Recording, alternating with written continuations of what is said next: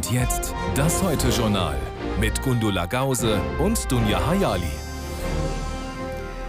Schönen guten Abend. Nach dem Massaker, das die Hamas am 7. Oktober angerichtet hat, ist das Ziel Israels weiterhin die Terrororganisation, Zitat, zu vernichten. Und diese Vernichtung geht nun schon seit 22 Tagen. Und seit gestern werden diese Bemühungen aus der Luft, vom Boden und vom Meer aus intensiviert, allerdings auch mit etlichen zivilen Opfern. Die Armee warf daher erneut Flugblätter über dem Gazastreifen ab, auf denen die Palästinenser aufgefordert werden, unverzüglich in Richtung Süden zu flüchten. Denn Gaza-Stadt sei nun ein, Zitat, Schlachtfeld. Tim Krüger über die, wie Israel sie nennt, zweite Phase. Der Krieg geht in die vierte Woche und in eine neue Phase. Laut israelischer Armee greifen die Streitkräfte seit mehr als 24 Stunden Ziele der Hamas mit Bodentruppen im Norden des Gazastreifens an. Man sei mit Infanterie, Artillerie und Pioniertruppen einmarschiert. Die Hamas hat Gegenwehr angekündigt, offenbar ist es zu schweren Gefechten gekommen. Heute gehen wir in die nächste Phase. Unsere Streitkräfte operieren zurzeit im Gazastreifen. Diese Operationen sind begleitet von präzisem Beschuss. Das israelische Militär hat die Zivilbevölkerung dazu aufgerufen, in den Süden des Gazastreifens zu flüchten.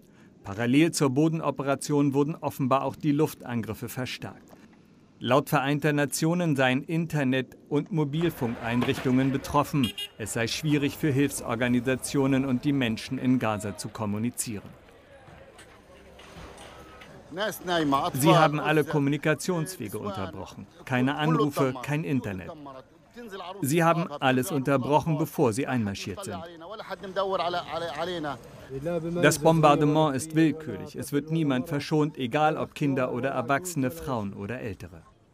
Die ausgeweitete israelische Bodenoperation bereitet auch den Menschen in Israel Sorgen, die um das Leben der mehr als 220 Geiseln fürchten, die von der Hamas in den Gazastreifen verschleppt wurden. Ich habe große Angst. Der Einmarsch ist das Schlimmste, was sie tun konnten, um einen Sieg zu erringen. Zuerst müssen die Entführten um jeden Preis freikommen. Ich mache mir Sorgen, dass die Geiseln während der Bodenoperation verletzt werden. Es sollte besser eine Verhandlungslösung geben. Die Regierung steht unter Druck. Der israelische Ministerpräsident Netanyahu traf sich heute mit Angehörigen der Geiseln und versprach, alles für ihre Freilassung zu tun. Wir werden jede Möglichkeit ausschöpfen, um sie nach Hause zu bringen, vor und auch nach dem Einmarsch, mit allem, was uns zur Verfügung steht. Das ist ein wesentlicher Bestandteil der Operation. In mehreren Teilen Israels gab es außerdem heute Luftalarm. Wieder schlugen Raketen aus dem Gazastreifen ein. Am Abend hat das israelische Militär eine weitere Ausweitung der Bodenoperationen angekündigt. Ja, und für die israelischen Truppen gibt es keinen Rückzugsbefehl. Das, was wir da sehen, scheint also die angekündigte Bodenoffensive zu sein. Fragen wir nach bei Michael Beverunge in Tel Aviv. Offiziell heißt es allerdings ja zweite Phase. Warum macht das einen Unterschied? Das ist in der Planung so vorgesehen gewesen, dass die erste Phase war, erstmal das Grenzgebiet, was die Hamas ja gestürmt hatte, wo lange noch immer Kämpfer äh, herumgezogen sind, das zu sichern und gleichzeitig mit Bombardements die Infrastruktur der Hamas zu zerstören und eben die zweite Phase vorzubereiten. Die zweite Phase ist nun die lange angekündigte Bodenoffensive, die jetzt offenbar angelaufen ist. Äh, der Generalstabschef hat heute Abend noch mal gesagt, diese Bodenoffensive würde schrittweise ausgeweitet. Unklar bleibt dabei, welche Strategie, welche Taktik dabei verfolgt wird. Nur das Endziel ist klar, am Ende soll die Hamas zerschlagen werden. Netanyahu sprach ja heute Abend in einer Pressekonferenz dann vom zweiten Unabhängigkeitskrieg Israels nach 1948. Was will er damit sagen? Naja, das ist schon eine sehr große geschichtliche Überhöhung oder salopp gesagt vielleicht etwas dick aufgetragen. Aber Netanyahu braucht ein Narrativ, um äh, seinen eigenen Kopf zu retten. Bisher haben alle Verantwortlichen für den, 7. September, für den 7. Oktober die Verantwortung übernommen. Der Geheimdienstchef, die Armeeführung hat die Verantwortung übernommen und auch der Verteidigungsminister. Nur einer, der Premierminister, hat noch keine Verantwortung übernommen. Und er sucht natürlich jetzt eine Möglichkeit, sich als den Führer darzustellen, der zumindest äh, den äh, Krieg jetzt zum Ende führt und die Bedrohung, die am Anfang stand, auszuschalten. Also das ist das Narrativ, was er braucht. Und zweiter Unabhängigkeitskrieg ist natürlich ein sehr großes Wort dafür. Und ziemlich viele Geiseln sollte er dann bei der Offensive auch befreien. Ansonsten hätte das wahrscheinlich auch weitere Konsequenzen. Michael Beverunge, vielen Dank für die Einschätzung. Ja, und an der Grenze zum Libanon gab es auch wieder Gefechte zwischen der israelischen Armee und der Schiitenmiliz Hisbollah. An anderer Stelle wurde verbal gezündelt. So warf der türkische Präsident Erdogan vor Hunderttausenden Anhängern auf einer pro-palästinensischen Kundgebung Israel vor, Kriegsverbrechen zu verüben. Israel wiederum zog daraufhin verärgert seine Diplomaten aus der Türkei zurück. Vielleicht auch, weil es nicht Erdogans erster Affront war. Zuvor hatte er die Hamas als Freiheitskämpfer bezeichnet. Die Türkei stuft sie nicht als Terrororganisation ein. Anders dagegen in Deutschland. Hier ist die Hamas verboten. Hier steht kein politischer Vertreter an der Seite der Terrororganisation.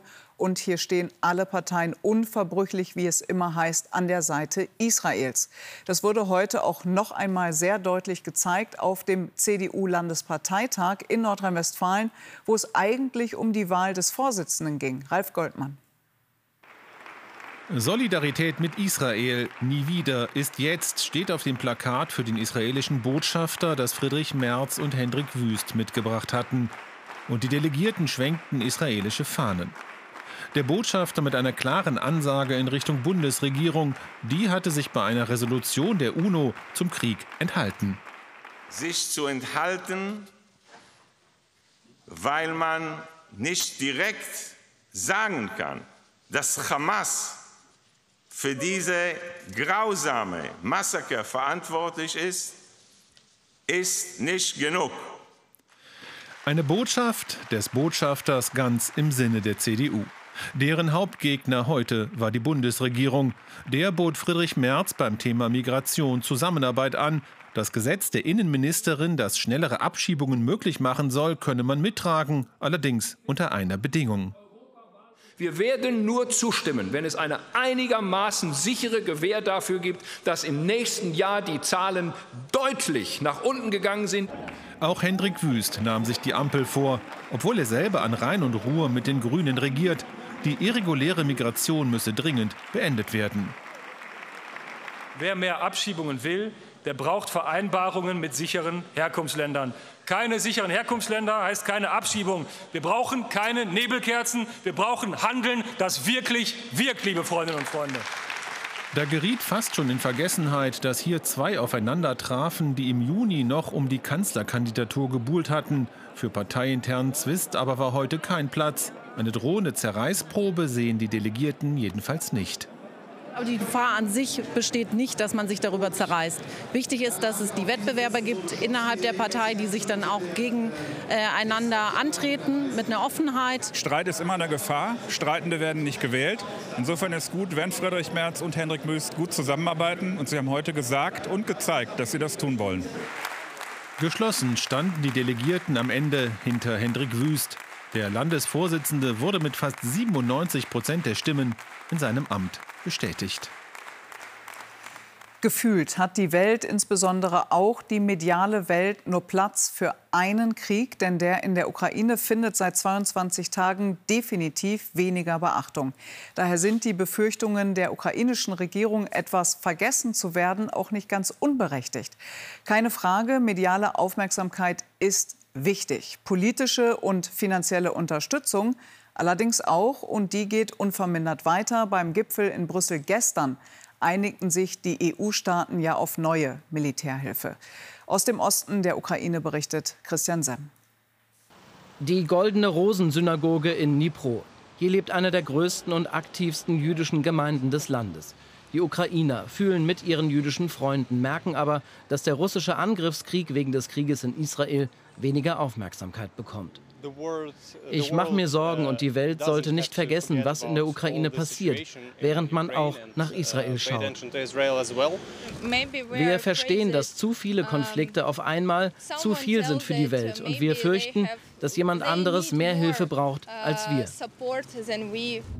Im Schatten des Nahostkrieges setzt Putin seinen Vernichtungskrieg gegen die Ukraine weiter fort.